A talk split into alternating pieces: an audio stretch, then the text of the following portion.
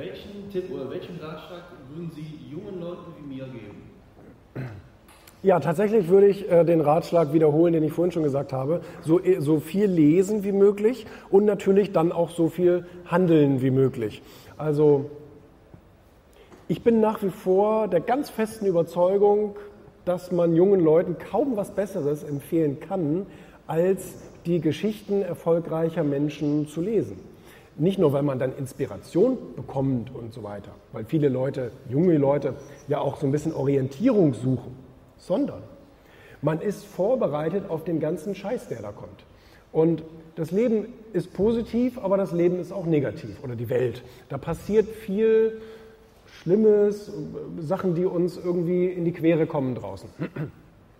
Und deswegen hat mir das immer extrem viel geholfen, dass als ich mich dann selbstständig gemacht habe mit 18 und ich hatte von Tuten und Blasen keine Ahnung und, und all solche Sachen, äh, dann als die Probleme auf mich zukamen, und die kommen ja unweigerlich, ob du dich jetzt selbstständig machst oder nicht, also Probleme im Leben wirst du definitiv kriegen, dann war ich durch diese Geschichten schon so immens gut vorbereitet auf diese Sachen, ähm, weil ich sozusagen das Wissen schon eines 40-Jährigen hatte, weil ich parallel zu meiner ganzen tagtäglichen Arbeit so viel da gelesen habe.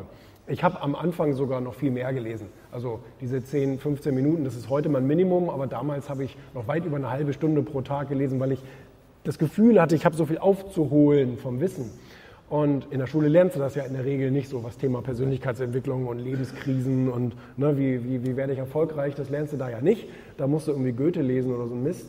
Ähm, und das, glaube ich, bin ich ganz fest von überzeugt, hat mir enorm geholfen und empfehle ich auch gerne jedem jungen Menschen, ähm, sich dieses ganze Wissen, was es ja schon gibt, anzueignen, um dann auf, jetzt habe ich nur von Problemen gesprochen, wir können ja aber auch von Chancen reden. Weißt du, wenn eine tolle Chance kommt und es kommen viele Chancen, wir erkennen nur die Chancen nicht oder wir fühlen uns nicht groß genug, um die Chance zu ergreifen.